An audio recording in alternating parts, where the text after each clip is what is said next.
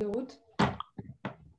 Ok, super. Donc, on, va commencer. Merci à, tous les nombreux participants euh, de nous avoir rejoints ici et, aujourd'hui pour parler ensemble euh, du sujet qui a été annoncé au préalable et en particulier de notre impact et d'impact positif de développement durable et puis de transformation digitale.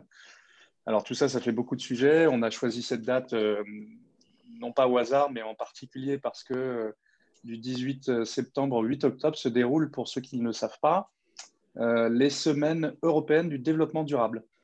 Alors on va parler d'ODD, vous entendrez peut-être, pour ceux qui ne sont pas encore familiers de ces sujets-là, d'ODD, ce sont les objectifs de développement durable qui ont été inscrits comme euh, des objectifs majeurs par les Nations Unies et on va en parler beaucoup. Euh, je vais me présenter, je vais être le, maître de cérémonie pour la journée, enfin pour la matinée, pardon, pour cette fin de matinée. Je suis Charles Dufour, je suis directeur général de, de Palo Alto France et je suis très heureux d'animer ce débat. Euh, je suis heureux également d'accueillir tous les gens qui sont ici, tous les gens qui nous ont rejoints et qui viennent de communautés d'entreprises, qui viennent de communautés d'entrepreneurs de toute taille. Et puis, je suis heureux de collaborer avec un certain nombre de communautés déjà engagées sur ces sujets-là, comme Tech for Good France, euh, dont nous recevons le président un peu plus tard, Jean Moreau, euh, ainsi que le mouvement des, entrepreneurs sociaux, Bilab France, Park News et Change Now. Euh, pour introduire ce sujet, on a quatre invités aujourd'hui prestigieux et ils vont nous parler de concret au sein de leurs entreprises et dans leurs engagements de la manière dont eux euh, développent des, approches pragmatiques et concrètes dans leurs entreprises respectives, car le monde de demain s'écrit aussi avec les innovations d'aujourd'hui. En tout cas, nous, c'est ce qu'on ce qu'on pense chez Palo IT. Et alors évidemment, à l'heure où euh, un certain nombre de dirigeants d'entreprises euh, se préoccupent aujourd'hui de manager avec leurs collaborateurs une certaine nouvelle réalité hein, qui, s'impose avec euh, la pandémie euh, et la crise sanitaire mondiale. Ils sont aussi massivement confrontés, ces entrepreneurs, ces collaborateurs, à quelques euh, courants et, impacts importants, comme repenser leur stratégie, comme devoir tester la résilience de leur modèle, de leur modèle économique, de leur modèle d'engagement avec leurs collaborateurs. On le voit aujourd'hui hein, au travers de, nos écrans et, de la manière dont on anime nos, webinaires euh, désormais. Et puis, aussi tester la résilience, de, leur modèle euh, pour la survie de leur business.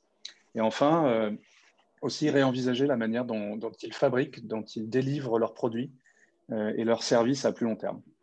Donc, sur les 17 objectifs de développement durable dont je parlais tout à l'heure, en fait, finalement, l'ONU apporte d'une certaine façon une, grille de lecture d'un futur que chacun d'entre nous espérons euh, durable euh, et qui euh, devient responsable de, nos engagements dans nos entreprises pour le monde et pour la planète.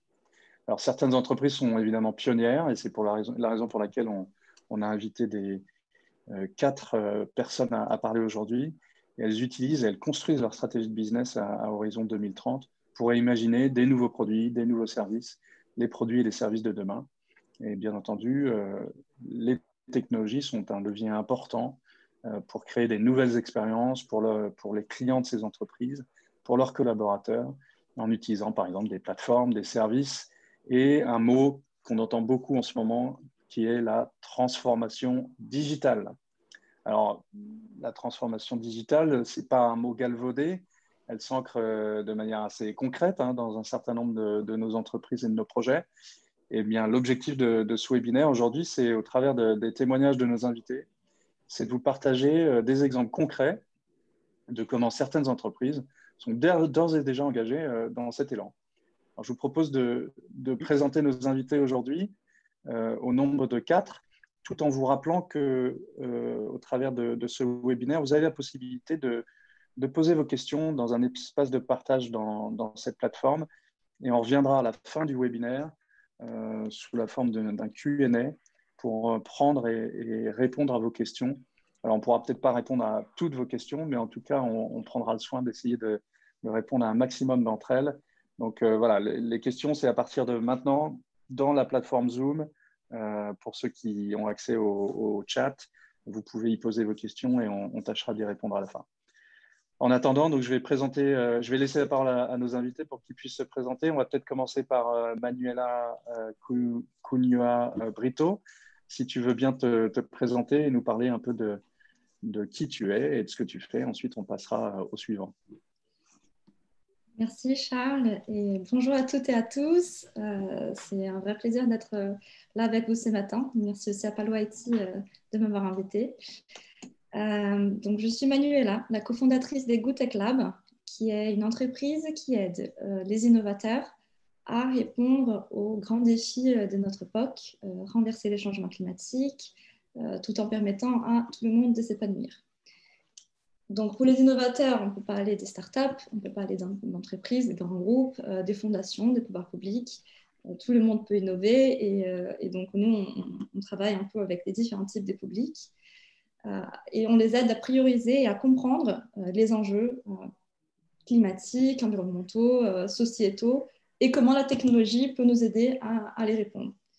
Et ce qui nous, nous a fait peut-être connaître, c'est une publication que nous avons fait l'année dernière où nous avons exploré, euh, justement en utilisant le cadre d'analyse des objectifs de développement durable de l'ONU, dont a parlé euh, Charles tout à l'heure, euh, pour identifier, qui sont là les 17 grandes priorités que nous avons d'aujourd'hui jusqu'à 2030. Hein, nous devons répondre à tous ces enjeux.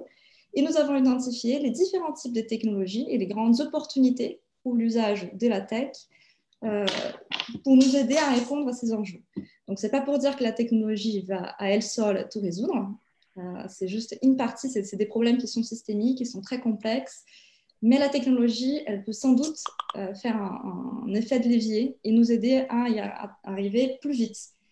Donc, nous avons identifié différents types de, de technologies. Par exemple, l'usage de la biotech, donc euh, utiliser les bactéries pour faire de nouveaux types de, protéines ou, enfin, de nouveaux types de pardon les bactéries pour de nouveaux types de, de produits euh, des colorations pour les vêtements ou des algues pour le nouveau type de plastique euh, ou des algorithmes pour identifier la bonne combinaison euh, des plantes qui peuvent remplacer ou décarboner un peu notre alimentation aujourd'hui ou la blockchain pour mieux gérer la, supply chain de nos matériaux. Donc, c'est vraiment un spectre assez large d'innovation que nous avons identifié. Euh, à la fin, je crois que c'était à peu près 180 opportunités de technologie et à peu près 500 exemples concrets des startups et, et d'innovations qui euh, aident à les répondre. Et tout ce travail-là, en fait, il était inspiré par beaucoup de recherches, de lectures, mais aussi par interview, une série d'interviews avec 450 innovateurs des 30 pays différents et qui nous a permis aussi de grandir un peu nos réseaux et de discuter et avoir des perspectives assez diverses euh, sur ces thèmes. Et donc, j'espère m'inspirer un peu de tout ça, de toute cette expérience et ces publications aussi, en quelque sorte, pour partager un petit peu avec vous ce matin. Voilà. Merci Manuela. J'ajoute que pour ceux qui euh, ne l'ont pas lu, c'est un, un, ouvrage remarquable qui s'appelle, j'espère pas faire de bêtises, mais Aux frontières de l'impact tech. Super. Euh, Christian, si tu veux bien, donc Christian Châteauvieux, euh, je te laisse te présenter, dire d'où tu viens, ce que tu fais et, pourquoi tu es là aujourd'hui. Merci Charles. Euh, donc moi également, je suis très très heureux de, pouvoir participer à, cet échange et, merci encore pour cette invitation. donc je travaille au sein de, de XAPA. XAPA, c'est une entreprise à mission dont la raison d'être est de concevoir et de mettre en œuvre des solutions évolutives permettant de créer des modèles opérationnels plus résistants, plus inclusifs et plus compétitifs. Euh, on a trois pôles d'activité. Une activité de conseil en management stratégique de la RSE, donc la responsabilité sociétale et environnementale de l'entreprise, euh, en lien avec le développement durable. Euh, on a une entité d'investissement et d'innovation en financement. notamment, on travaille sur des thématiques d'investissement à impact, et on a euh, une activité de plaidoyer pour euh, tenter de mobiliser différents acteurs dans l'optique d'accélérer leur contribution aux ODD, aux objectifs de développement durable de, l'ONU. Et à ce titre, nous publions de manière régulière des blogs, des publications, des briefing papers gratuitement sur notre site internet xapa.org. Alors moi, me concernant, l'intersection du numérique et de l'impact, qu'il soit social, sociétal, environnemental, est un sujet qui me tient particulièrement à cœur. J'interviens chez XAPA en tant que consultant en développement durable, mais aussi en expertise sur les sujets du numérique et euh, je suis également en charge du développement d'une solution technologique qui sera intégrée au sein d'un programme d'investissement à impact euh, que construit XAPA et qui sera à destination d'agriculteurs opérant sur des filières d'approvisionnement industriel fragmenté dans des pays en développement. Mon background, c'est un background d'ingénieur en informatique au départ, euh, avec une vingtaine d'années dans le secteur, en passant par des toutes petites startups à des très très grandes entreprises. Euh, et puis, je suis également titulaire d'un master euh, spécialisé en management de la RSE et développement durable. Et, euh, donc, voilà, je, suis très intéressé d'aligner finalement mes, compétences passées à, cette thématique qui m'est chère. Le, je vous parlerai aussi un peu plus, un peu plus tard du projet dans lequel XAPA compte utiliser de la tech for good. et en fait, ce, projet, il part du constat que 80% des, cultures vivrières mondiales euh, sont produites par des petits exploitants agricoles qui euh, n'arrivent euh, souvent pas à vivre de leur profession. Ils sont souvent exclus des services financiers, des services d'assurance, ce qui du coup les empêche d'investir dans leur exploitation et de ce fait, ils sont encore plus vulnérables aux aléas du climat, du marché. Et dans certaines zones du monde, et en particulier les pays en développement, un pourcentage important d'entre eux, euh, parfois même 40% d'entre eux, vivent sous le seuil de pauvreté. Euh, à XAPA, on pense qu'il est possible d'améliorer considérablement les moyens de subsistance de, centaines de milliers de petits exploitants agricoles dans ces pays, euh, tout en aidant les grandes entreprises industrielles qui dépendent de leur culture de réduire leurs risques, et le tout dans un cadre, dans un modèle économique qui est sain, respectueux de l'environnement et performant sur le plan social. Euh, donc, on conçoit des approches qui créent des synergies entre les agriculteurs, les groupes industriels et les institutions financières, et euh, en tirant parti du, numérique pour accélérer et massifier euh, le déploiement de programmes de formation aux meilleures pratiques agricoles et de pouvoir vérifier l'impact réel de, ces programmes, encore une fois, grâce à des outils numériques. On appelle ce programme SUTI pour Scale Up, Training, Traceability and Impact. Je reviendrai dessus un peu plus tard. Merci, euh, merci Christian. Euh, je passe la parole maintenant à Cédric de Palo IT, si tu veux bien te présenter. Alors Cédric est parmi la communauté qui nous a rejoint est basé assez loin, et je pense que tu vas en parler pour nous expliquer où tu es et ce que tu fais. Oui, bonjour à tous, merci Charles. Euh, alors oui, je suis basé à Singapour en effet. Euh, alors moi, je suis responsable de l'innovation chez Balo IT au niveau global. Euh, alors avant de me parler de moi, je vais réitérer effectivement que l'étude le, qu'a produit Good Tech Lab mérite vraiment d'être regardée parce que moi personnellement, elle je leur ai déjà dit hein, que Vraiment, c'est un travail remarquable, donc il mérite d'être d'être lu ou parcouru en tout cas, euh, parce que ça donne vraiment des clés pour comprendre effectivement comment la tech peut, participer à, l'amélioration de la société. Donc ça c'est super. Et alors cet outil aussi, euh, je pense que c'est on sera amené sans doute à, parler davantage euh, ensemble parce que ici notamment on fait des programmes un peu similaires, à travailler en directement avec euh, des fermiers et des, pays qui sont autour de Singapour pour essayer de comprendre effectivement comment on peut repenser les business models, euh, mobiliser des écosystèmes pour, euh, pour améliorer les conditions de vie des fermiers concrètement. C'est là où est, le, plus gros impact qu'on identifie. Et en l'occurrence, c'est un, un, un, projet sur lequel je suis engagé en ce moment. Euh, alors moi, euh, effectivement, donc je suis responsable de l'innovation. Ça veut dire pas mal de choses, notamment donc il y a un, programme que je porte en ce moment euh, qui occupe l'essentiel de mon temps et qui vise, qui s'appelle Regenesis et qui vise en, effectivement à accélérer notre capacité à avoir un impact positif. Donc améliorer la, à, travailler pour le bien commun, à utiliser la technologie pour améliorer les conditions de vie, la qualité de vie euh, euh, des gens et, euh, et, notre, et la performance sociale et environnementale de manière générale. Donc, pour ça, en fait, ce dont il s'agit, c'est vraiment de faire un travail de fond, disons, pour permettre à la plateforme que nous sommes devenus, à savoir 500 personnes, de activer un état d'esprit, construire une capacité à faire et mobiliser des écosystèmes autour de nous pour effectivement euh, ben, euh, commencer à pouvoir euh, travailler activement à ben, avoir un impact positif au travers de l'ensemble de nos projets. C'est vraiment l'ambition, c'est que désormais, on ne fasse, plus de la technologie pour accélérer du business, mais qu'il y ait vraiment cette double composante que de participer à la croissance de nos, clients, mais aussi d'avoir un effet bénéfique sur la société euh, différents Voilà, donc ça, c'est un programme dont sans doute je vais reparler aussi.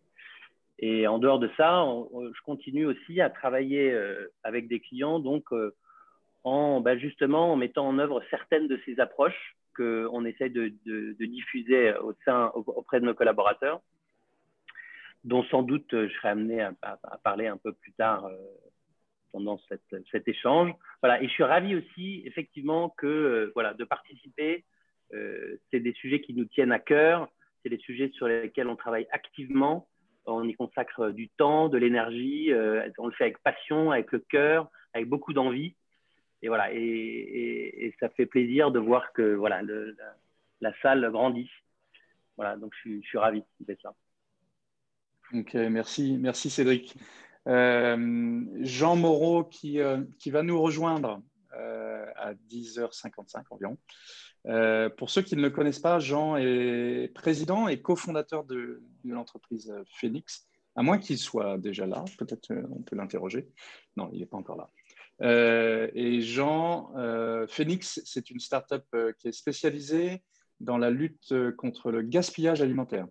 Alors, euh, je dirais que c'est même plus une start-up, on, est passé au stade d'une scale-up maintenant, et Jean nous parlera tout à l'heure de, ce qu'il fait concrètement et comment euh, il a utilisé la technologie comme levier pour euh, s'engager dans une économie sociale et solidaire avec de la tech.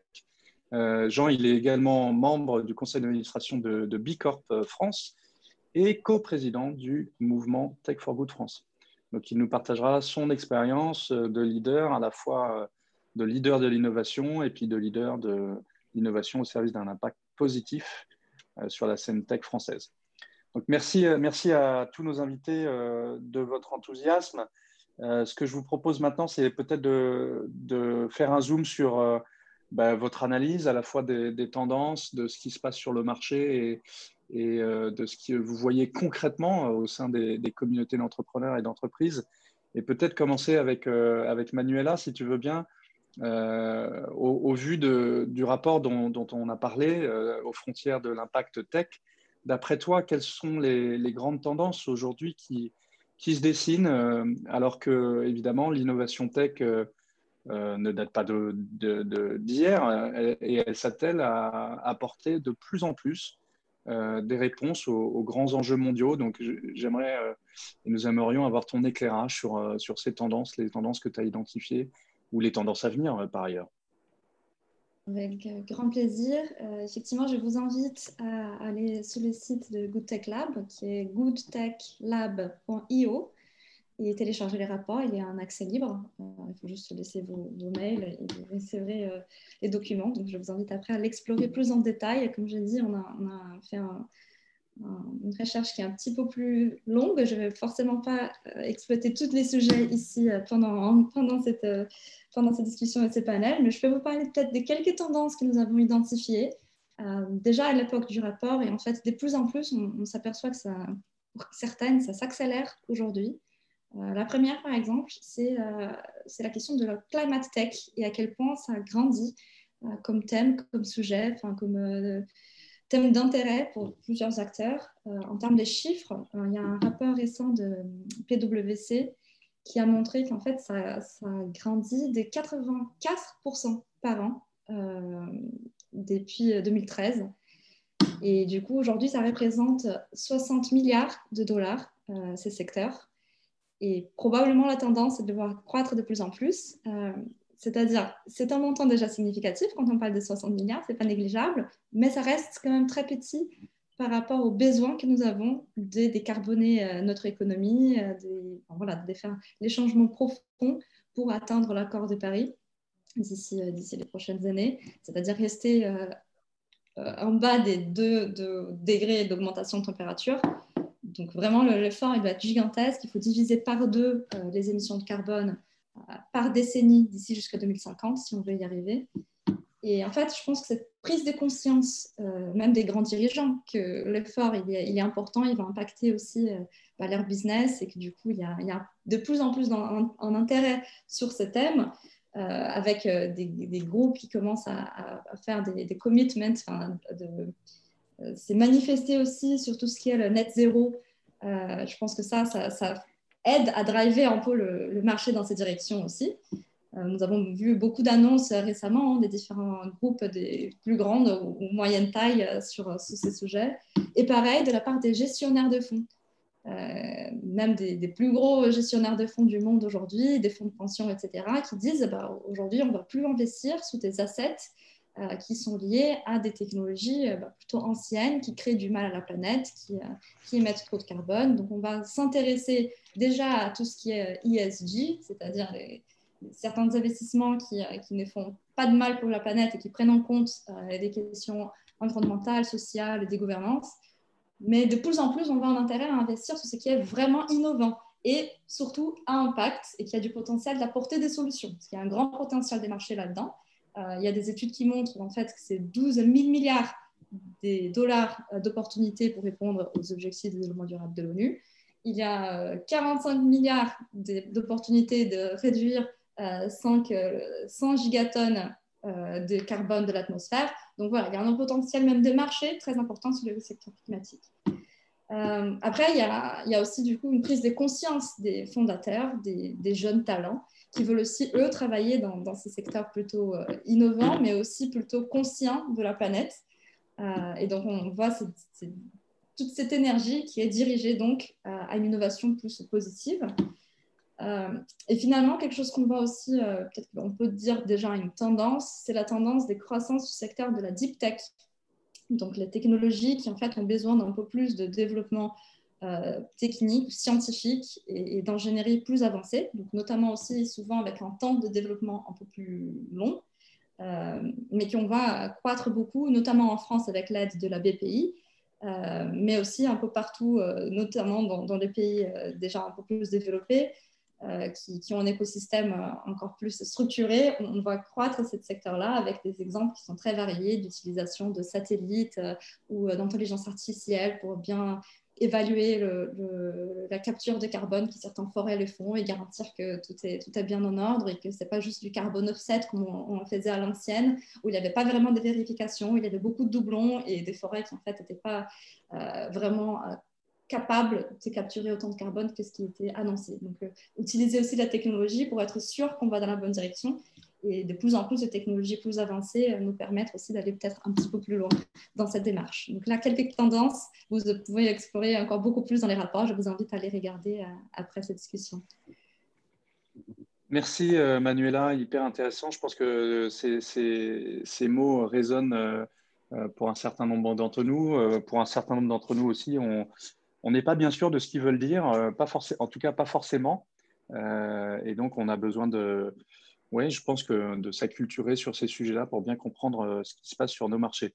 Alors, j'ai vu que Jean était arrivé, donc il va pouvoir désormais se, présenter, même si j'ai déjà fait l'introduction. Jean, je, t'ai présenté, ainsi ton entreprise, mais ça tombe bien puisque tu es là. Euh, tu, es l'un des leaders, en fait, finalement, sur, les questions d'innovation et impact positif. Et puis, ton entreprise Phoenix euh, incarne ça de manière euh, spectaculaire, en tout cas sur la scène tech française.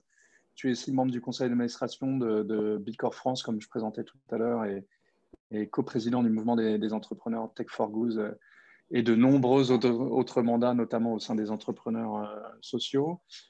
tu échanges beaucoup aussi avec nos décideurs politiques et, euh, euh, notamment autour de l'intégration de la tech dans le, plan de relance de l'économie, qui est un sujet euh, récent. Quels sont, alors j'ai envie de poser deux questions. D'abord, peut-être si tu le souhaites, te présenter rapidement, présenter ce que fait Phoenix. Et puis après, avoir, selon toi, quels sont les problèmes à résoudre Alors, c'est une vaste question pour une transition écologique et sociale qui soit viable. Donc, avoir ton éclairage sur ce sujet-là.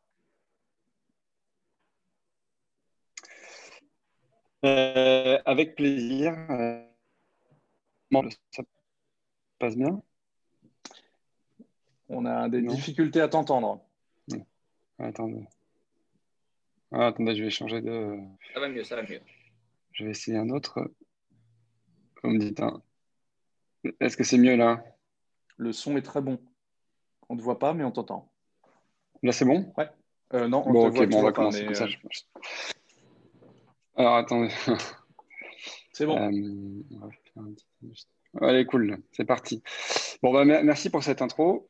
Bonjour à tous et ravi d'être là. Et donc, moi, effectivement, j'ai deux casquettes, celle de coprésident de, enfin, celle de président de Phoenix, fondateur de Phoenix, qui est une entreprise, comme tu l'as dit, qui est euh, parmi les entreprises de la, Tech for Good. On n'est pas les seuls, heureusement. On est plusieurs à porter ce, message-là, mais on, fait partie de celles qui, sont en, train de décoller, qui prouvent que ça marche et que du coup, on peut justement avoir en même temps euh, une ambition euh, de croissance, de, rentabilité, de création d'emplois et en même temps s'attaquer à des problèmes sociaux et environnementaux. Donc, on est très fiers d'avoir montré chez Phoenix qu'on pouvait créer une boîte qui fait de 0 à 15 millions d'euros de chiffre d'affaires en 5 ans, qui crée au passage 150 emplois qui en même temps a, contribué à sauver 70 millions de repas euh, de la, poubelle, parce que c'est ça notre métier. On, limite le gaspillage alimentaire, on donne une seconde vie aux invendus, que soit on redistribue aux, aux assos caritatives, à travers une marketplace B2B qui connecte les distributeurs type Leclerc, Carrefour, puis les, les assos caritatifs type Resto du Cœur, Croix-Rouge et Banque Alimentaire.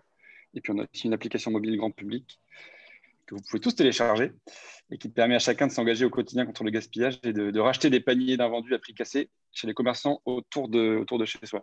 Donc tout ça pour montrer qu'en fait, l'opposition entre le, non-profit, le secteur non marchand des assos, qui représentait un peu le for good historiquement, et puis le capitalisme euh, traditionnel et toutes les limites qui vont avec, cette opposition-là, elle est un peu artificielle dorénavant, elle est un peu dépassée.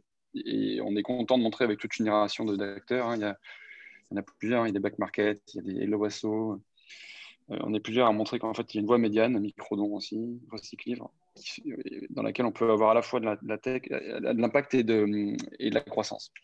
Donc moi, pour, euh, donc ça c'est pour finir. À côté de ça, j'ai la casquette de coprésident de Tech for Good France. Donc euh, on porte effectivement à la fois en plaidoyer et puis en, visibilité pour l'écosystème et en, en crédibilisation de l'écosystème les sujets de Tech for Good, parce que je pense que c'est précisément ça l'enjeu pour répondre à ta question. Euh, le, gros enjeu, je pense, aujourd'hui de ces sujets-là, transition écologique, sociale, tech for good, c'est euh, la crédibilisation de ce discours auprès des pouvoirs publics, auprès du grand public. Parce que pendant longtemps, ça a été, je ne veux pas caricaturer, mais et puis ils ont, ils ont, tout le monde a été très utile dans le combat, mais pendant très longtemps, ça a été porté par des gens, euh, très souvent à tort ou à raison, mais rangés dans la case sous l'étiquette altermondialiste, militant, et, du coup, euh, c'est une approche qui était bien pour lancer la démarche. Et, moi, je fais partie des gens qui sont plutôt dans l'ouverture. Et il faut qu'on passe de, ce discours-là à un discours qui soit plus englobant, plus, euh, plus, mainstream, disons. Sinon, on n'embarquera personne. Et, je pense que c'est ça le sujet. Donc, c'est crédibiliser le discours et le secteur. être toujours sur la ligne de crête entre exigence qui a été porté par les, premiers, par les pionniers et, ouverture à des nouvelles boîtes qui ne sont pas dans euh, ce qu'on appelle l'impact ou l'ESS traditionnel, solidaire, mais qui ont une vraie démarche de transition, une vraie démarche de, euh, de, quête d'impact. Je pense que Palo IT est tout à fait dans cette, dans cette mouvance-là. C'est une boîte qui n'est pas euh, à la base une boîte tech for good au sens propre du terme, mais qui, met toute son énergie pour, pour accélérer la transition et pour, dans une démarche qui est sincère, qui est portée. Et donc, je pense qu'on doit ouvrir notre, nos chakras. Euh, et donc, on a besoin des pionniers, des success stories que j'ai cités, mais on a aussi besoin des gros. Et donc, euh, voilà, nous, on a, enfin, je pense que les, pionniers euh, dont, on fait partie chez Phoenix et dont on est maintenant 400-500 chez Tech for Good France, on est un peu le peloton de tête et on doit embarquer avec nous, et c'est aussi le rôle de l'État qui doit jouer ce rôle de voiture balai, on doit embarquer avec nous tout l'écosystème et, et, passer ces sujets-là de transition les mettre au cœur du réacteur, au cœur de la machine dans les projets. C'est plus pendant très longtemps le développement durable et les sujets de, RSE, de, CSR, de sustainability, ils ont été logés ou cornerisés dans une direction développement durable ou dans une fondation parfois qui était assez déconnectée du, cœur du réacteur. Et je pense que maintenant, il faut que ce, discours-là, il ne fonctionne plus avec la jeune génération. Euh, parce qu'on ne peut plus, de la main gauche, euh, donner 100 millions via une fondation pour euh, reforester l'Amazonie, et puis de la main droite, envoyer du plastique partout dans les océans.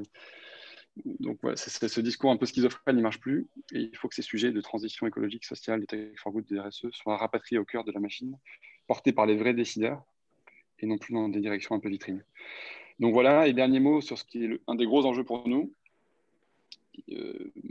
c'est parfois difficile, mais il faut, sortir de la, du prisme pur startup écosystème tech et, dire en fait cette transition écologique et les, sujets de tech for good et comment on, met comment on met le digital au service de la transition, ils fonctionneront à grande échelle si on embarque aussi avec nous les PME euh, de région, les ETI et, si on fait attention à l'inclusion numérique dans les territoires. Ce n'est pas seulement les startups phares de la tech française qui sont sous le feu des projecteurs, qui sont dans Madines, French Web et compagnie, c'est aussi s'assurer que, euh, toutes les PME de France s'équipent euh, d'un ERP, euh, éventuellement utilisent du matériel reconditionné, des, téléphones d'occasion, des ordinateurs reconditionnés. Voilà, il faut que tout le monde fasse un geste et pas seulement quelques boîtes emblématiques qu'on peut illustrer. on est assez vigilant à tout ça et c'est un gros, gros chantier du coup. Merci, merci Jean. je, sur, ce dernier point, je ne peux pas être plus d'accord que toi. Je, je, pense et nous pensons euh, chez Palo IT que l'ancrage régional est, super important. Euh, effectivement, il y a des grands donneurs d'ordre euh, en région parisienne, mais, mais finalement, on voit des, pépites et des initiatives incroyables dans nos régions. Et c'est pour ça que aussi nos implantations régionales à Nantes, à Toulouse ou, à Lyon sont, sont, très importantes dans, dans la manière dont nous, on vit le Tech for Good au travers de nos engagements clients. Merci Jean en tout cas euh, d'être présent et de nous apporter ton témoignage. Euh, j'ai envie de passer la parole à, Christian, si tu veux bien. Christian, toi tu t'es présenté tout à l'heure, euh, le métier de, XAPA est d'accompagner bah, finalement les entreprises dans leur stratégie business et puis de développement durable.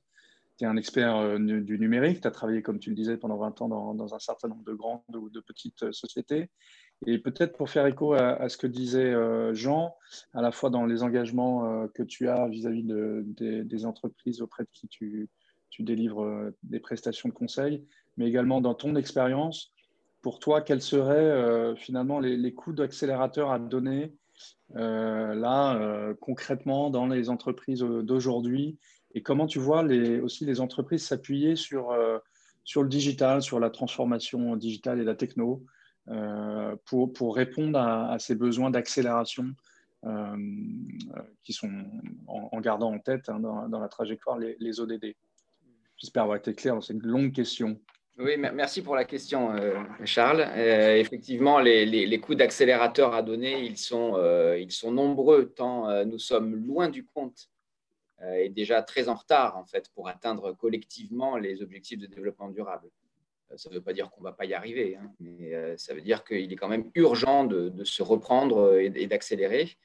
Et je suis complètement d'accord avec, avec Jean. les réponses sont parfois disproportionnées. À titre d'exemple, le, Haut Conseil pour le climat en France déplore la disproportion des engagements de l'État face aux enjeux du réchauffement climatique. Euh, il y, a, beaucoup à faire, beaucoup plus à faire. Et, euh, par exemple, Manuela parlait de, Climate Tech. Il y a sans doute une place plus importante à donner à, ces choses-là. Euh, Ce n'est pas le seul ingrédient, bien évidemment. Il y a, beaucoup d'autres aspects. Mais bon, voilà, on a, souvent des États qui sont un peu à la traîne, des individus, des citoyens qui se tournent encore trop vers les États, en dépit effectivement de, magnifiques innovations dont, Phoenix est une très très belle illustration. Hein.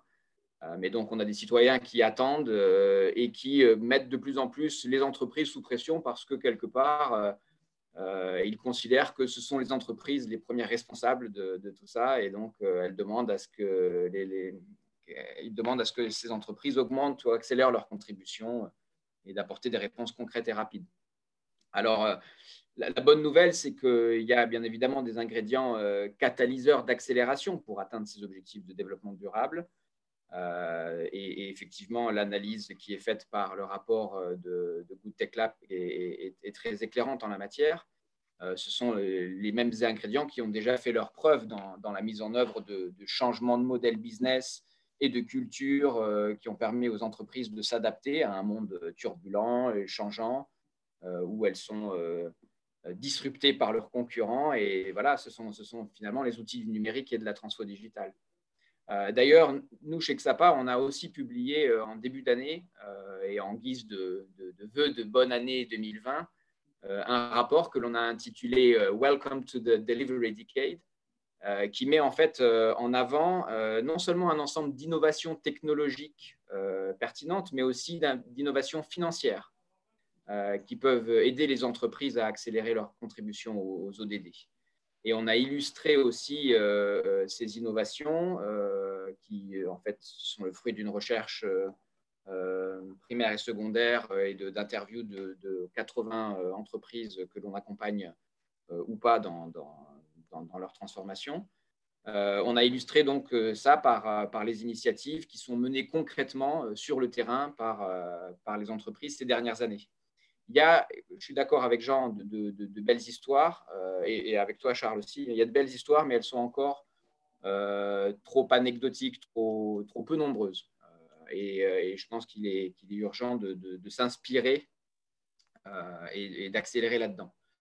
Alors, si je reviens un petit peu sur les, coups d'accélérateur et les technologies qui permettent euh, euh, d'atteindre ces résultats, euh, c'est clair que les, technologies aujourd'hui permettent d'atteindre des, résultats qui, étaient impensables il y a une dizaine d'années à peine en termes d'échelle, en termes de vitesse, en termes de, qualité, d'exactitude et de coût.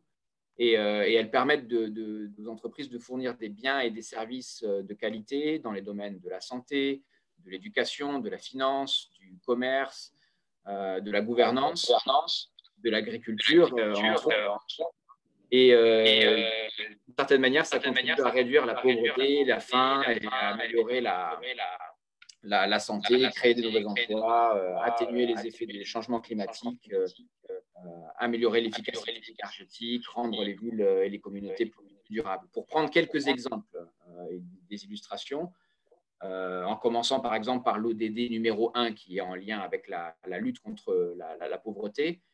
Euh, il y a euh, sur la planète plus de 2 milliards de personnes qui n'ont pas de compte bancaire, alors même que l'accès aux services financiers numériques a fait la preuve de sa capacité à sortir les gens de la pauvreté. Et donc, accélérer l'inclusion financière numérique dans les pays en développement, par exemple, c'est un moyen concret pour les entreprises de, contribuer aux ODD. Et, pour ce faire, elles peuvent, euh, elles peuvent faire appel effectivement à des technologies digitales comme euh, le téléphone mobile, euh, la blockchain, les smart contracts, etc.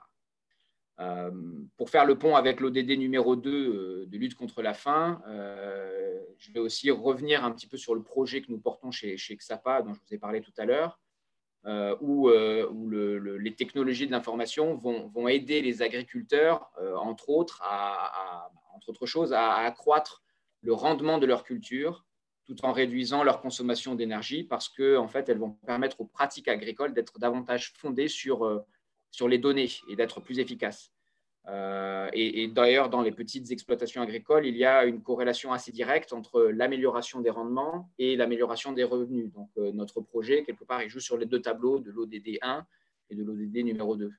Euh, donc ici, c'est des outils de, digitaux de diffusion de savoir et de formation, mobile learning, etc., de data science et de techno de l'agritech, tout ce qui touche à l'agriculture de précision, sondes, capteurs, drones, qui, vont être pertinents.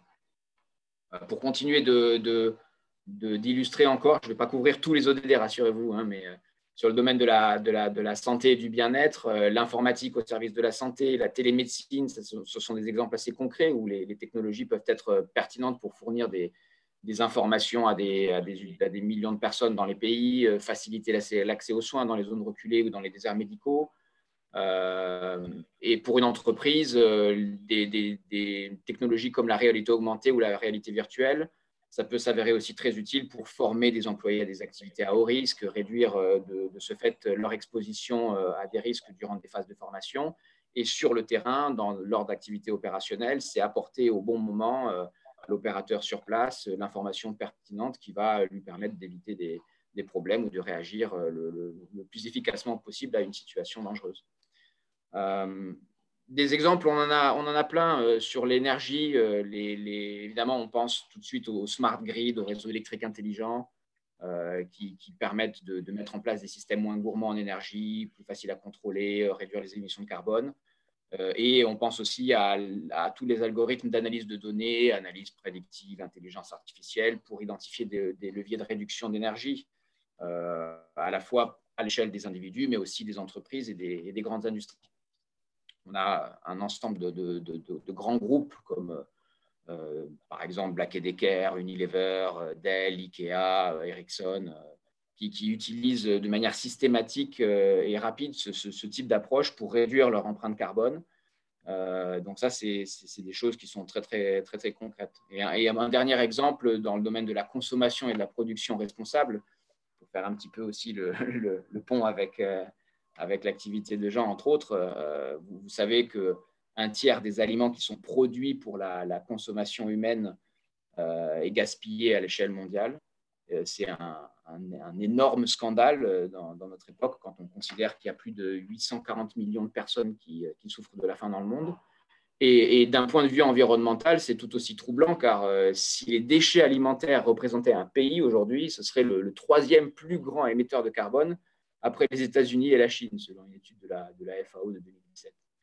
Donc, euh, euh, par exemple, déployer des programmes de prévention du gaspillage alimentaire basés sur de la data, c'est une technologie, enfin une, approche technologique de rupture qui, quelque part, en mesurant, en suivant la, qualité de, la, quantité de nourriture qui est jetée sur chacun des sites de restauration et en rendant ces chiffres publics, euh, permet d'apporter un sentiment d'urgence aux, consommateurs euh, et euh, former, encourager les chefs, les experts en approvisionnement, les responsables de sites, les équipes en première ligne à penser de manière créative, à innover dans, dans, la façon dont ils planifient, ils utilisent, ils servent la nourriture et de, réduire les, déchets évitables.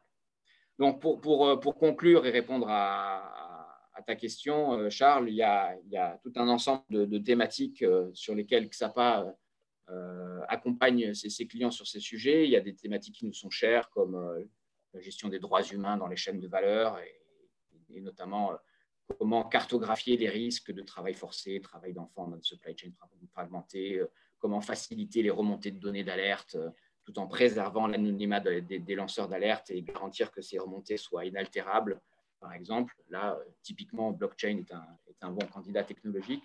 Voilà, il y, a des, choses qui sont, importantes pour nous. Je pourrais parler de circularité, de, plein d'autres domaines. Euh, en tout cas, nous, chez Xapa, on aime les technologies.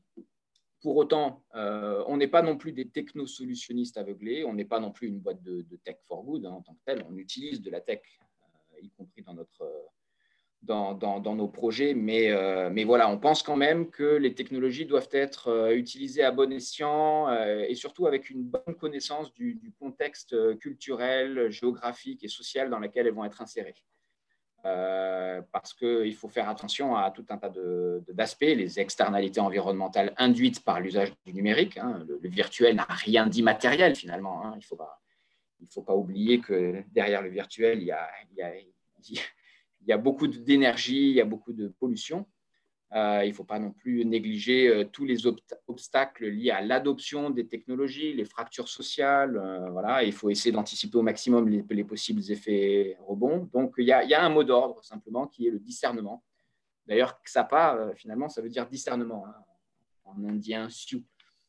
donc, quelque part, on accompagne nos clients à, y voir plus clair, à faire la, part des choses, à trier et à utiliser avec discernement ces technologies lorsqu'ils élaborent leur, stratégie en matière de, RSE et de, et de, contribution aux ODD. Euh, évidemment, euh, on commence toujours par ce qui est le, plus, prioritaire.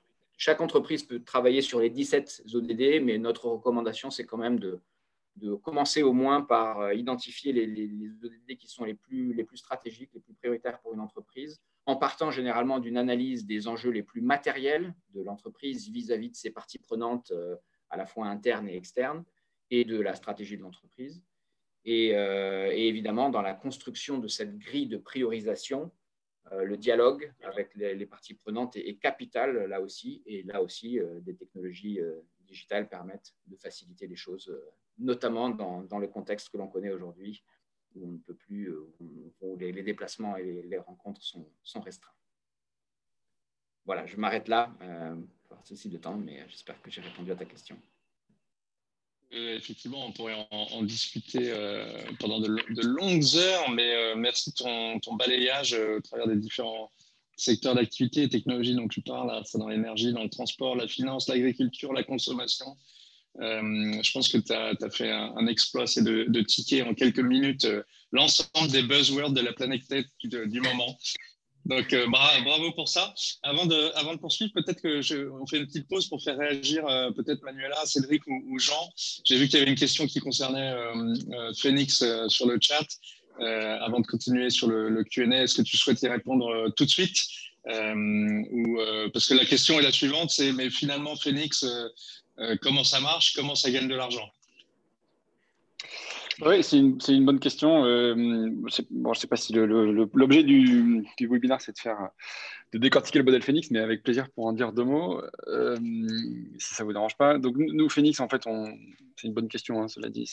On, lutte contre le gaspillage alimentaire. Et donc, je l'ai dit, notre, métier, c'est d'amener nos clients, qui sont essentiellement des distributeurs de tout format, supermarché, hypermarché énorme ou petit magasin de proximité, à la fois un primeur ou un franc prix ou une brioche dorée, une boulangerie de quartier. On les amène sur la route du zéro invendu, zéro déchet alimentaire. Et donc pour ça, on a trois solutions pour donner une seconde vie à leurs invendus, c'est-à-dire tous les produits qui arrivent en fin de parcours, en fin de vie.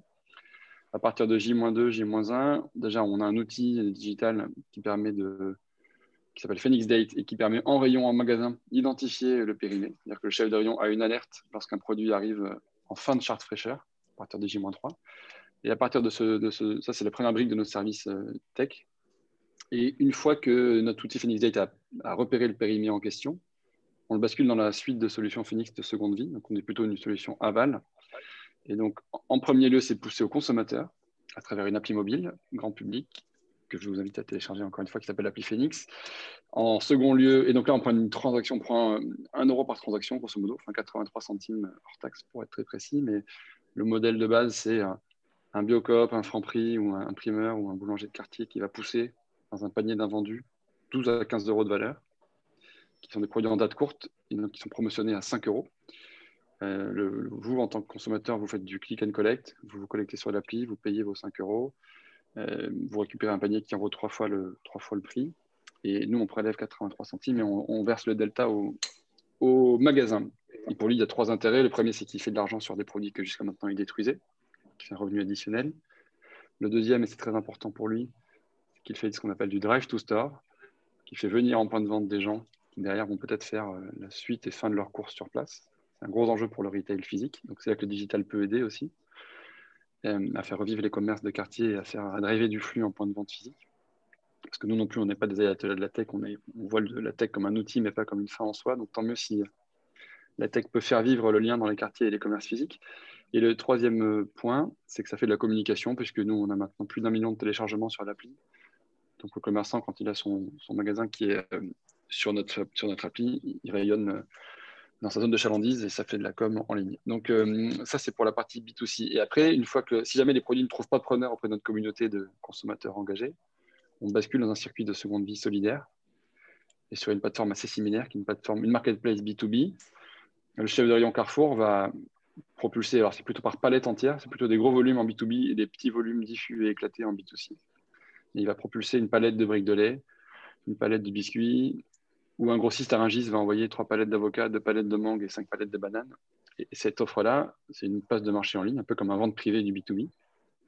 Et on va la, suggérer au, secours populaire, au secours catholique, à la banque alimentaire ou à la Croix-Rouge. Et le modèle économique, il est peut-être moins intuitif là-dessus. Mais en gros, il y a deux leviers de création de valeur pour nos clients.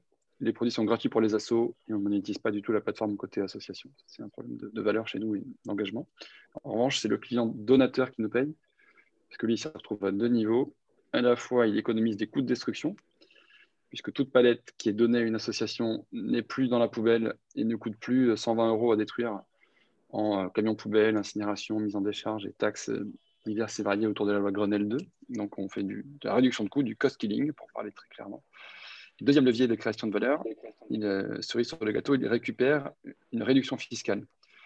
60% de la valeur en stock du don est éligible à une réduction d'impôt sur l'IS, sur l'impôt sur les sociétés.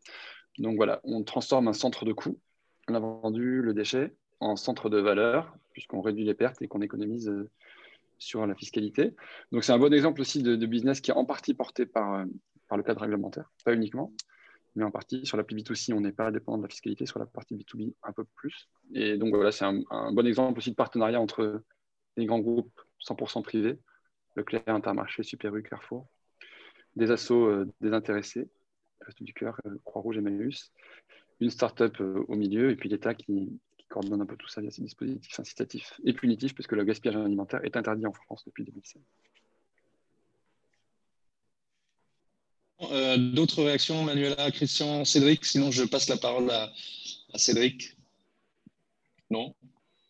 Allez, alors Cédric, tu ne t'es pas encore exprimé, mais tu accompagnes euh, avec Palo IT les entreprises dans, leur démarche finalement avec une trajectoire tech. on appelle ça transformation digitale. Mais en fait, la transformation, elle est à base de tech, mais elle peut être aussi culturelle, elle peut être autour des, problématiques d'agilité, et avec en ligne de mire euh, de temps en temps euh, des scénarios euh, autour de l'impact positif. Donc la, question que je voulais te poser, c'est quelles sont finalement tes, observations ou tes conseils pour repenser la démarche d'innovation de, fond en comble pour qu'elle soit plus inclusive et plus positive, qu'elle puisse intégrer les ODD dans, dès le démarrage, by design, comme disent les Anglais, et tout en, gardant une expérience client qui soit excellente, parfaite. Euh, donc, si tu as quelques exemples pour, illustrer ça, ça, permettrait d'ancrer tout ça dans le concret. Euh, alors vaste question, euh, et c'est une question à laquelle on, réfléchit depuis un moment chez Palo, parce qu'effectivement, tout ça, ce sont nos métiers, d'innover, de transformer les organisations, à la fois au niveau culturel, pour faire des transformations agiles, et effectivement, aujourd'hui, notre enjeu à nous, c'est euh, comment ben, on remet l'impact au cœur de tout ça. Euh, et donc, euh, ben, on a fait pas mal de travail de, recherche pour essayer vraiment de comprendre comment ça pouvait marcher, tout ça. Et en fait, effectivement, on est arrivé à quelques conclusions aujourd'hui qui, donc, du coup, portent une nouvelle manière, effectivement, d'approcher l'innovation. Alors, la première chose que, par laquelle je souhaiterais démarrer, c'est effectivement de remettre tout ça un petit peu dans, le contexte dans lequel nous sommes. Euh, donc, de prendre un peu euh, du recul ou de la hauteur en disant effectivement, de partir du constat que aujourd'hui, la société, l'état de la société euh, on fait face tous collectivement à des crises euh, systémiques, euh, globales, qui s'alimentent les, unes les autres. le climat, le plastique, la disparition des revenus, les feux de forêt, l'accès à l'eau potable. et, tous ces problèmes, effectivement, ne sont pas tombés du ciel. et donc, ça nous force en quelque sorte à repenser notre propre modèle de société, la manière dont on, nos, styles de vie, la manière dont on fait nos, dont on conduit nos business, nos modèles d'affaires. Voilà, donc ça, c'est le, le, premier point, c'est effectivement qu'on ne peut plus euh, penser nos vies et penser nos business comme on le faisait auparavant. Et donc, du coup, tout ça s'inscrit dans une trajectoire dans une trajectoire où il y a un peu des, euh, une montée euh, des prises de conscience progressives et des niveaux de paradigme, en fait, en quelque sorte. Donc, en fait, on part d'un modèle où on concentre tout notre effort pour créer un maximum de valeur pour les actionnaires notamment et optimiser la performance business et avec en sous-entendu euh, quelque chose de vertueux qui se passe pour le reste de la société. Mais ce modèle, aujourd'hui, il est remis en question. Donc, on prend, on prend conscience qu'effectivement, ce modèle de, de, pensée un peu linéaire, un peu réductionniste, euh, est remis en cause par l'ensemble de ces crises.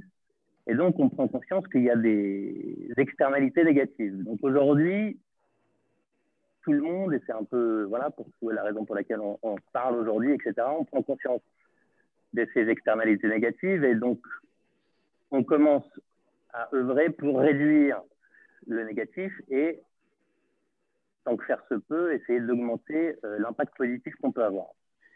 En fait, en bout de, en ligne d'horizon, euh, l'objectif final, c'est de faire, de remettre les entreprises au cœur d'un modèle qui crée de la valeur pour l'ensemble du système, donc pour l'ensemble de la société et pour l'ensemble de l'écosystème. Et donc quelque chose qui est générateur de santé, de bonheur, euh, qui répare. Euh, voilà, donc voilà, donc il y, a cette. Euh, je, pars de là parce que c'est essentiel en fait effectivement de regarder la big picture pour pouvoir penser une démarche d'innovation. Donc aujourd'hui, notre démarche d'innovation, en fait, elle s'inscrit dans cette compréhension-là. Et en fait, on vient injecter dans notre démarche de design thinking des approches de system thinking. En fait, on va cartographier les systèmes en amont de nos projets pour comprendre comment les business avec lesquels on travaille, en fait, viennent impacter les systèmes plus larges. On vient aussi s'équiper des outils de sustainability, où on pense en fait euh, les, les, produits dans, leur, euh, dans, dans, toute leur durée, et notamment dans leur fin de cycle, et notamment pour venir penser des modèles circulaires. Euh, donc, aujourd'hui, notre modèle d'innovation, euh, effectivement, donc on cartographie les systèmes et on cherche à comprendre où il y a des dysfonctionnements potentiels pour que, effectivement, on identifie des points de levier pour qu'on puisse effectivement activer, designer une solution qui est susceptible d'adresser un problème, une externalité négative, ou d'augmenter un impact positif à l'échelle du système. Voilà, donc plutôt que d'être, de penser nos innovations à l'échelle du produit, à l'échelle de l'organisation et à l'échelle juste des consommateurs ou des utilisateurs, en fait, on vient ouvrir notre, notre, nos travaux de réflexion dans les projets pour venir vraiment penser la société, le système, donc on s'inscrit quand même au niveau local en, général. Voilà, donc ça, c'est un, une grosse transformation dans notre manière de faire de l'innovation. Après, nous, comme on fait de la technologie, euh, il y a un autre volet euh, qui est effectivement euh, aussi une, transition, disons, d'un modèle de production de masse à un modèle plus d'écosystème où ce sont les masses qui produisent. Donc plutôt un modèle de plateforme. Où, en fait, on s'aperçoit qu'il euh, y a une agrégation en fait des capacités, à la fois euh, parce qu'on a la possibilité technologique de le faire et parce que aussi ça devient désirable culturellement. Aujourd'hui, il y a des opportunités de créer des écosystèmes, de mobiliser des écosystèmes, de créer des plateformes pour en fait redistribuer en fait la capacité à produire, la capacité à faire, à créer de la valeur euh, dans les écosystèmes, plutôt que ce soit réservé exclusivement euh, aux entreprises. Donc ça aussi, c'est des, des, volets sur lesquels on, réfléchit euh, pas mal chez Palo. Merci, euh, merci Cédric. Peut-être un mot maintenant, Christian, toi, tu nous as parlé tout à l'heure de à la fois ce que tu voyais en termes de technologies émergentes et les, les, les domaines d'application dans un certain nombre de secteurs d'activité. J'aimerais qu'on revienne sur euh, le projet Souti. Euh, c'est un, projet euh, sur lequel Xapa travaille d'ailleurs avec, euh, Palo IT pour, développer un, projet à forte valeur ODD, je dirais, qui, est pensé dès le départ autour de l'impact positif et je te laisserai en dire un mot, mais autour de, l'agriculture raisonnée. Je ne sais pas si on peut résumer ça comme ça, mais pour des grands donneurs d'ordre, notamment en, Indonésie. Et est-ce que tu peux nous dire, à la fois dans, le business model et dans le produit, qui peuvent être tes questionnements ou les, difficultés dans la mise en œuvre? Parce que voilà, on est tous habités de, beaux projets ou de, belles ambitions, mais en réalité, euh, quand il s'agit de passer euh, à la mise en œuvre ou passer à l'échelle, ben, on peut rencontrer des difficultés, euh, que ce soit philosophiques, pratiques, opérationnelles, voire même technologiques. Et donc, voilà, je, voulais savoir si tu es d'accord pour partager avec nous quelles peuvent être les, difficultés selon toi, soit sur ce cas-là, soit sur d'autres cas, sur ce qui est difficile, puis aussi sur ce qui fonctionne bien. Euh, tes, petits, tricks ou tes petits tips euh, par rapport aux engagements que tu as pu avoir. Oui, volontiers. Euh, donc oui, pour, pour, rappeler un petit peu le, projet SUTI, donc c'est en fait c'est un projet qui s'inscrit dans le cadre des, activités d'investissement à impact de, XAPA. L'idée ici, c'est que XAPA va développer, orchestrer et développer et gérer un fonds d'investissement à impact qui euh, a pour objectif vraiment d'améliorer euh, les conditions de travail euh, et les revenus des agriculteurs à faible revenu dans les pays en développement. Ça va aussi viser à, améliorer les, impacts environnementaux de leurs activités à travers le déploiement de programmes de, formation, du capacity building à grande échelle. Et effectivement, là, le terme échelle sera très, très critique pour, euh, pour, euh, nous dans notre business model et puis surtout pour euh, s'assurer que l'impact que l'on vise soit effectivement au rendez-vous. On n'est pas une start-up, mais on aura besoin effectivement de, monter à l'échelle et ça, c'est un, sujet de questionnement sur lequel, enfin, de, travail important sur lequel je reviendrai tout à l'heure. Euh, donc, Souti, c'est un programme euh, d'investissement euh, thématique qui, aura plusieurs matérialisations. Le premier sera orienté vers l'industrie manufacturière et les besoins en matière d'approvisionnement en matières premières industrielles. donc, dans ce contexte, les petits producteurs de caoutchouc naturel en Indonésie seront vraisemblablement parmi les, premières communautés ciblées par le, par le programme Souti mais on a l'intention de cibler euh, à la fois d'autres denrées agricoles, euh, euh, que ce soit le sucre, le riz, le coton, le bois ou d'autres, et aussi d'autres pays, à la fois en Asie, par exemple Malaisie, Cambodge, Vietnam, mais aussi en Afrique, Côte d'Ivoire, Ghana, Kenya, et, pourquoi pas en Amérique du Sud. Voilà, donc la mise en œuvre de ces programmes euh, elle se fera par le biais d'un fonds d'investissement, comme je le disais tout à l'heure. Euh, ce fonds permettra en fait de fédérer euh, des investisseurs, d'une part, des acheteurs industriels et locaux et internationaux, d'autre part, et le tout dans un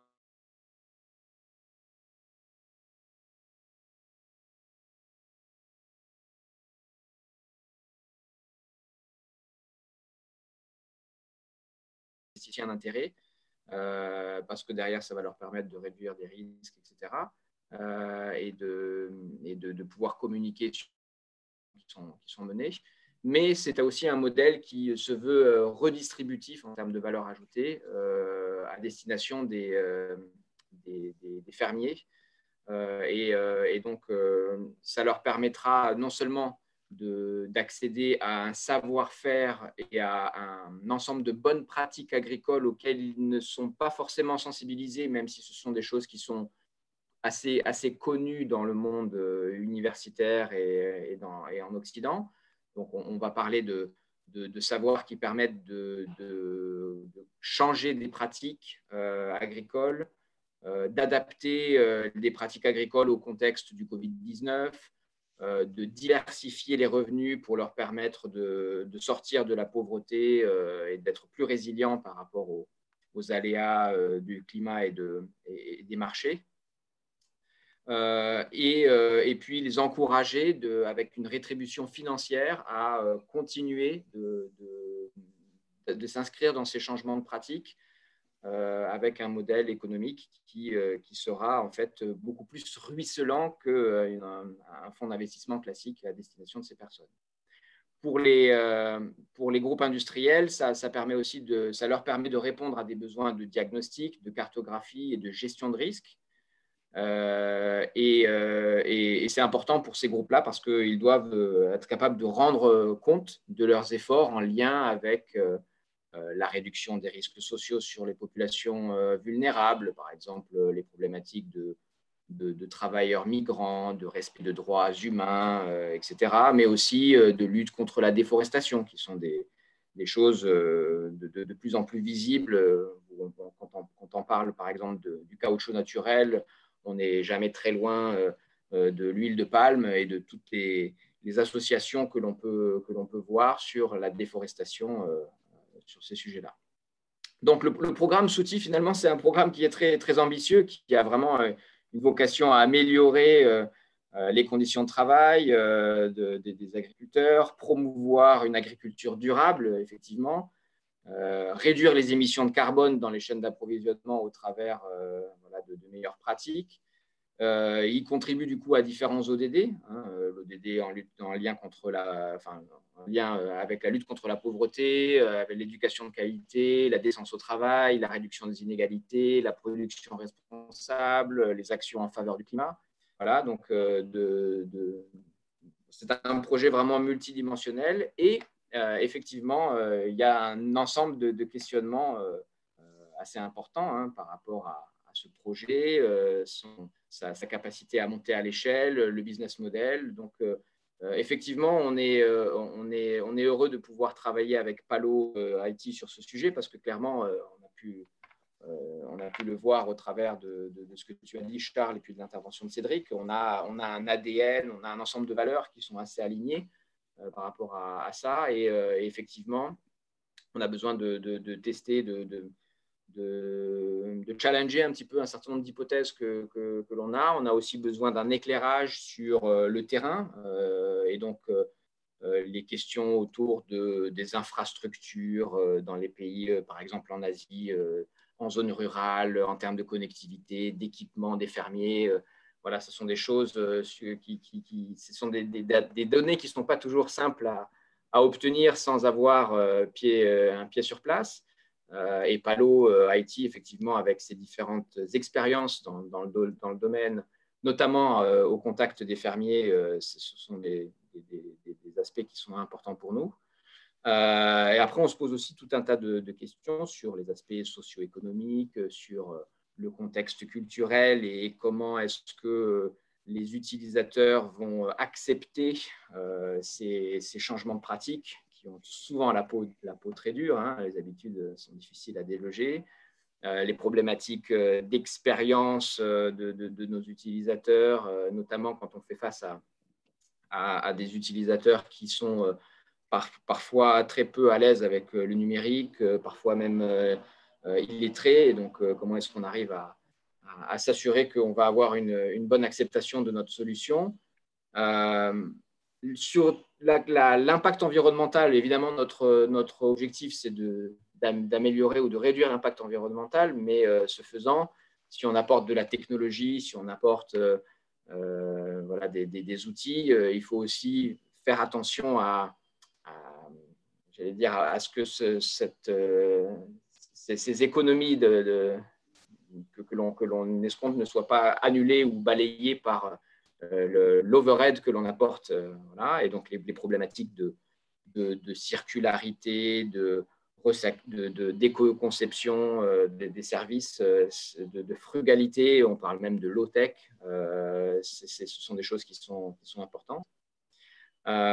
et puis aussi se pose la question de, il y a une question qui est assez intéressante pour nous, c'est tout ce qui touche à la confidentialité euh, des données euh, personnelles et la souveraineté des données personnelles euh, de, ces fermiers qui sont parfois dans des pays autoritaires, qui sont parfois issus de, l'immigration et qui n'ont peut-être pas ou plus accès à, à, des, documents d'identité ou ce genre de choses. Et comment est-ce qu'on permet à ces gens un petit peu démunis sur cet aspect-là, de se forger finalement une identité à partir des, outils numériques et qui permettent du coup à d'autres entreprises, des assurances, des, banques, de, davantage les considérer quand il s'agit d'octroyer de, des crédits ou des, services d'assurance euh, et leur permettre petit à petit finalement d'accéder à plus euh, que juste du savoir euh, agricole et des, bonnes pratiques.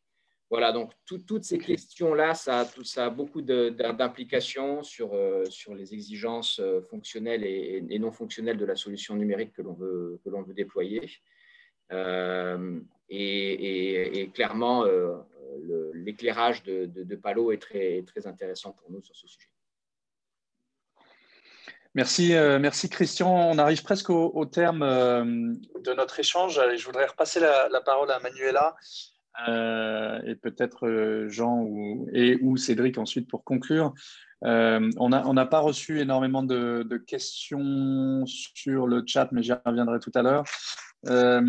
L'idée étant peut-être de, faire un tour de table sur ce qui vous rend optimiste, sur ce que Ouais, sur ce que vous avez constaté, sur la capacité de vos entreprises ou des entreprises en général euh, dans, leur, euh, dans leur capacité à innover euh, pour le bien commun, sur la, mobilisation qu'elles ont autour à la fois des sujets tech et des autres dans le, en, gagnant, en gardant en ligne de mire les, les ODD.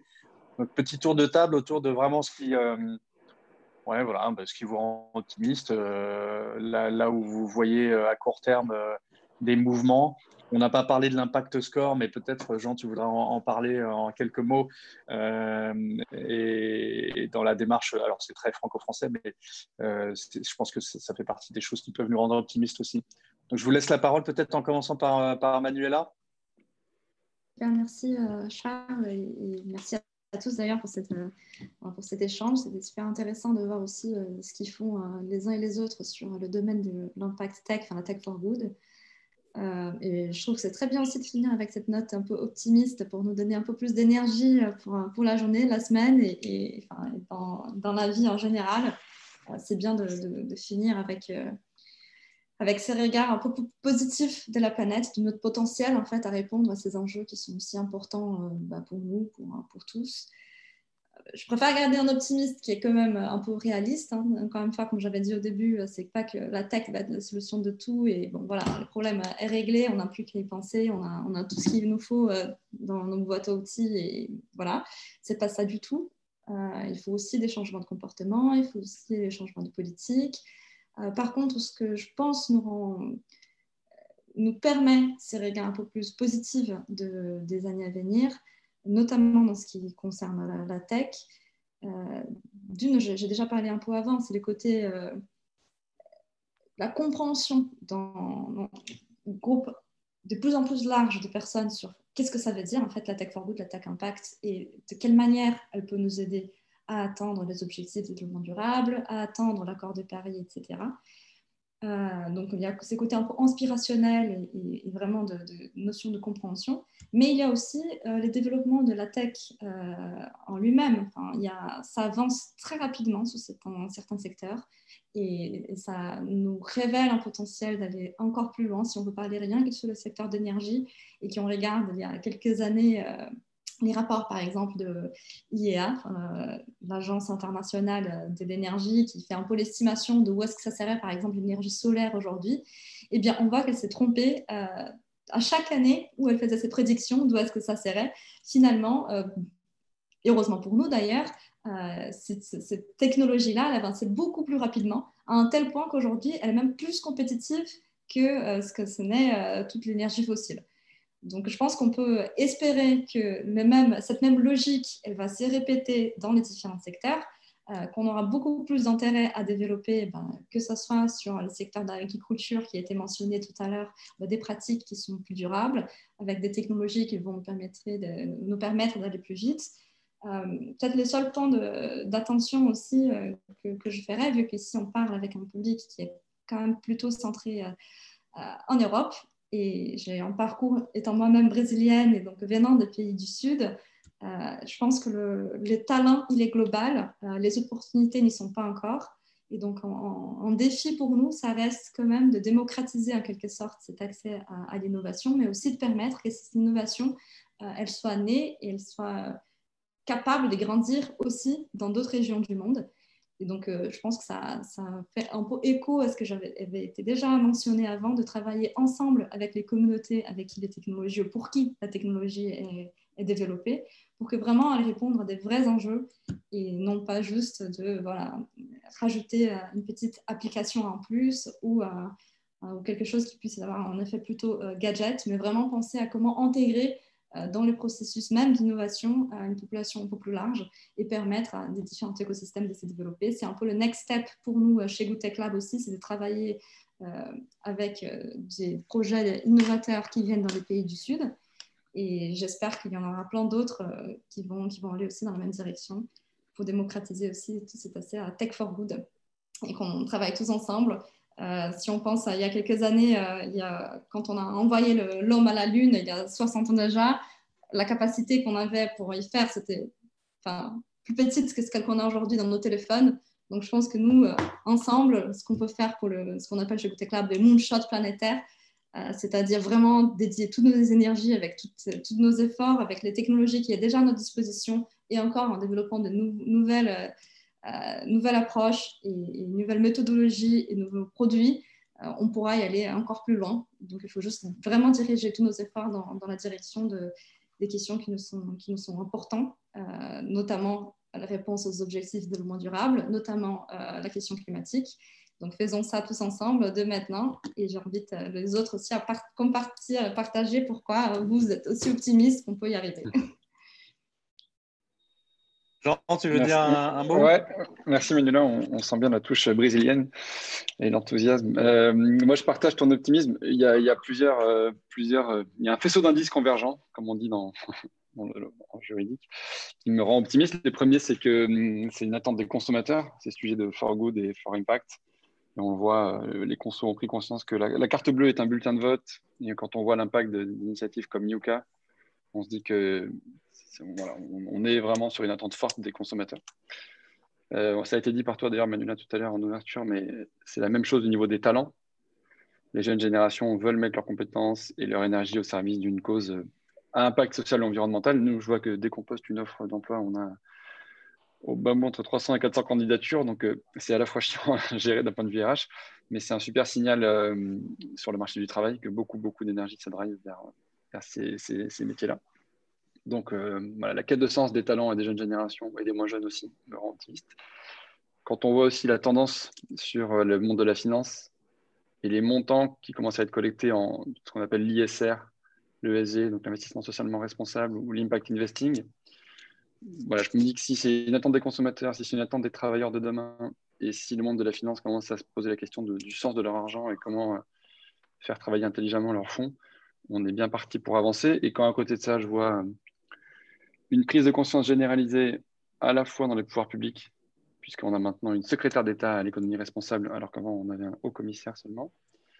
Euh, quand je vois que, euh, que des grands groupes s'y mettent, euh, Danone notamment, mais ce n'est pas les seuls, hein, la Maïf, il y a plein de boîtes qui, surfent sur le nouveau contexte réglementaire, qui est une bonne chose aussi, hein, la loi Pacte, l'émergence des entreprises à mission, la croissance assez fulgurante de la communauté Bicorp, dont Palo Haiti est membre, si je ne m'abuse. Donc voilà, tous, ces signaux-là, les pouvoirs publics, les, gros, les grosses boîtes qui s'y mettent et qui le font avec, j'ai l'impression, sincérité. Euh, les consos, les salariés et les financeurs font qu'à mon avis, on est bien parti. En tout cas, nous, c'est ce qu'on porte au, chez Tech for Good France et au Move. Et effectivement, on est très heureux d'avoir l'aide de Palo Haiti sur ces sujets, puisque Palo Haiti est le partenaire de référence de, Tech for Good France et c'est eux qui ont euh, développé et propulsé pour nous deux outils qui sont très importants à nos yeux, qui sont euh, le Tech for Good Test euh, et l'Impact Score. L'Impact Score permettant sur toute une dizaine de critères, une douzaine de critères, égalité homme-femme, diversité, échelle de salaire, impact social, impact environnemental, de pouvoir scorer sa performance RSE au global. Et donc, c'est un outil qu'on va, qui est encore en phase d'amorçage, mais qu'on va déployer à grande échelle pour que tout le monde puisse s'inscrire dans la transparence, et chacun à son rythme. Hein. On n'est pas des ayatollahs ni des, ni, des, jusqu'au boutistes. Voilà, chacun fait à son rythme, mais au moins, ça montre un chemin vers la voie du, progrès collectif. Donc, merci encore à Palo pour l'énergie qu'ils mettent en pro bono sur ces sujets-là. Je t'en prie, Jean, d'ailleurs, pour tous ceux qui seraient intéressés, impact-score.net. Org, pardon, .org. Euh, et c'est gratuit, hein, bien sûr, c'est à disposition de toute la communauté. Ça vous permet de vous évaluer. Euh, Cédric, euh, Cédric tes optimismes et ta vue sur ce qui, ce qui déboule peut-être avec un prisme asiatique? Ou global, si tu veux, enfin, comme tu veux. Je vais, abonder dans le sens de mes copanélistes. je pense qu'effectivement, il y a de, plein de bonnes raisons d'être très optimiste.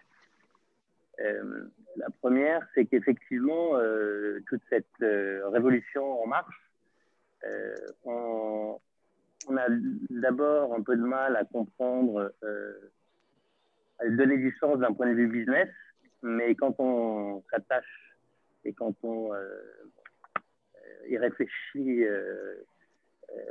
en, y prenant le temps, on s'aperçoit qu'en fait, c'est l'inverse.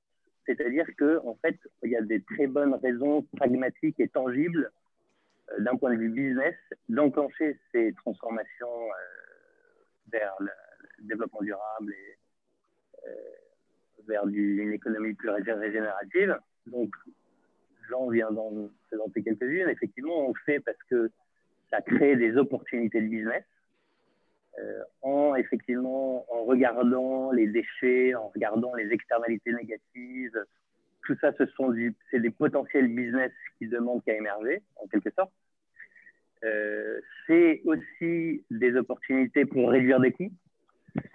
Euh, parce qu'effectivement, quand on pense à ben, recycler du déchet, à limiter des externalités négatives, des impacts négatifs, ben, c'est aussi autant d'opportunités pour réduire des coûts c'est aussi euh, quand on met le purpose au cœur de la vision et de la stratégie des organisations, euh, ça crée de l'engagement fort euh, des collaborateurs, des employés, parce que bah, voilà, ça donne envie, les gens peuvent se mobiliser autour de ces sujets-là.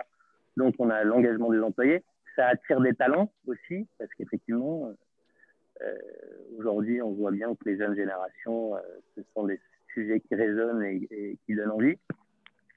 Bah, tout ça, ça, fait un ensemble effectivement de faisceaux convergents qui nous laisse penser que euh, c'est pas une révolution qui est, sur le point de s'arrêter, au contraire. Et autant aujourd'hui nos modèles euh, semblent être euh, dysfonctionnels et créer des euh, cercles vicieux d'une certaine manière, autant à l'inverse, les, les nouveaux modèles qui sont en train d'émerger et qu'on est en train de créer, ils vont créer l'inverse, c'est-à-dire qu'ils vont permettre une accélération vers du positif, du mieux, des choses qui réparent, qui régénèrent, euh, de la vie, euh, du bien-être, de la santé. Euh, et donc, et comme visiblement aujourd'hui la prise de conscience elle est globale et que tout le monde, tous les cerveaux, beaucoup de nos cerveaux sont en train de réfléchir à ces sujets-là aujourd'hui, ben, ça laisse penser que voilà, le, on est en train de passer le pas, la société est en train de se transformer et que bah, l'avenir sans doute radieux. Ok, merci, euh, merci Cédric. Pour conclure, Christian, en quelques mots, afin qu'on puisse tenir à la fois euh, nos engagements d'horaire et puis, euh, et puis nos engagements d'enthousiasme à faire passer à, notre audience. Oui, je, vais, je vais tâcher de faire court parce que je pense que pratiquement tout a été dit par les, par les, autres panélistes. Euh, d'abord, l'optimisme, clairement, c'est un ingrédient euh, absolument nécessaire euh, pour avancer dans, les ODD. on le met d'ailleurs clairement dans notre rapport. On n'a pas le luxe de, de, pouvoir être pessimiste sur la question. Il faut avancer avec lucidité, mais avec un état d'esprit positif sur le sujet. Il faut, vraiment aller vite. Il y a il y a effectivement des, signes encourageants. Euh, Jean le disait tout à l'heure, euh, la, quantité de capital euh, dans le domaine de l'investissement responsable et tout ce qui est et, les modèles un petit peu innovants de finance, impact bond, social bond, blended finance, sont vraiment des choses encourageantes. clairement, on voit qu'il y a un mindset qui est en train de, changer dans le monde de la finance et qui va permettre de flécher des capitaux vers, vers ce genre d'initiative. Ça, c'est quand même très encourageant, même s'il y a encore une marge de progrès importante. Mais voilà, nous, nous, on pense que, que ces solutions-là sont vraiment critiques au même titre que effectivement l'innovation par la technologie est un ingrédient important. Euh, d'ailleurs, on, a réalisé un ensemble de, webinaires ces dernières, ces dernières semaines euh, qui sont d'ailleurs euh, accessibles en replay sur notre site, où on peut clairement entendre des témoignages d'entreprises qui, lorsqu'elles ont innové par la technologie, mais en, inscrivant cette innovation dans, dans, une logique de durabilité sociale et environnementale, ont clairement gagné en, résilience sur le long terme. Et c'est des choses qui ont été mises à l'épreuve euh, là dans les, derniers mois avec euh, la, crise du, Covid-19. Donc clairement, ce sont des choses qui, euh, qui payent quand c'est bien fait. Et, et enfin, pour le, dernier mot de la fin, pour moi, c'est un signe qui, m'encourage beaucoup, c'est de, plus en plus de, prise en compte de, de l'aspect environnemental et social dans la comptabilité des entreprises. Euh, ce qu'on appelle la comptabilité euh, triple capital, euh, et l'affichage ou la prise de conscience par les consommateurs que aujourd'hui ces dimensions-là ne sont souvent pas prises en compte. On voit maintenant des supermarchés qui affichent à la fois un prix classique et puis un prix qui prendrait en compte l'impact environnemental de tel ou tel produit. donc voilà, ce sont aussi des choses qui, contribuent au, changement de, mentalité et qui, moi, me semblent très pertinentes. En tout cas, des solutions existent, euh, techno, financières. Euh, y a des, on, est aussi euh, en mesure d'aider à y voir plus clair. Donc voilà, je pense qu'il faut, il faut avancer de, ce côté-là sur, le, sur une note de, positivité. C'est urgent et nécessaire. Ok, merci, merci à tous. Alors, on n'a on pas de questions, donc on ne fera pas de Q&A. En revanche, on a, on, a, on a, tenu le timing, donc merci à tous. Euh, merci Manuela, merci Christian, Cédric, Henriette et Jean. Euh, je vous invite euh, à tous ceux qui, nous ont suivis ou tous ceux qui nous suivront au travers du replay bah, à continuer la conversation avec nous tous, avec nous personnellement, puis avec nos, entreprises. je pense que voilà, le, mouvement est en marche. Moi aussi, je suis super optimiste. Je vois énormément de, gens, je participe dans les communautés, euh, je participe au, travers de nos engagements avec nos clients et je trouve que, euh, en effet, le, mouvement est, plutôt en marche et, avec beaucoup d'optimisme. Donc, ça nous, change euh, du, port du masque quotidien qui, qui, est, là pour tous et ça fait du bien. donc, je vous remercie d'avoir porté vos messages concrets euh, sur vos engagements respectifs euh, pour les ODD. Merci à tous et puis on continuera la discussion. J'espère euh, animer de nouveau un, échange autour de ce sujet-là et d'illustrer avec de nombreux nouveaux cas, de nombreuses nouvelles entreprises qui ont pris le chemin des, ODD et de l'économie durable et responsable. Voilà, on va fermer le, le call pour aujourd'hui. Il sera enregistré et disponible probablement à l'avenir pour tous ceux qui voudront rejoindre la conversation. Et sinon, bah, bien sûr, chacun de nous, j'imagine, euh, est disponible pour, euh, pour entretenir cette conversation. Merci à tous. Merci à vous. Merci à tous. Merci beaucoup. À bientôt. À bientôt. Au revoir.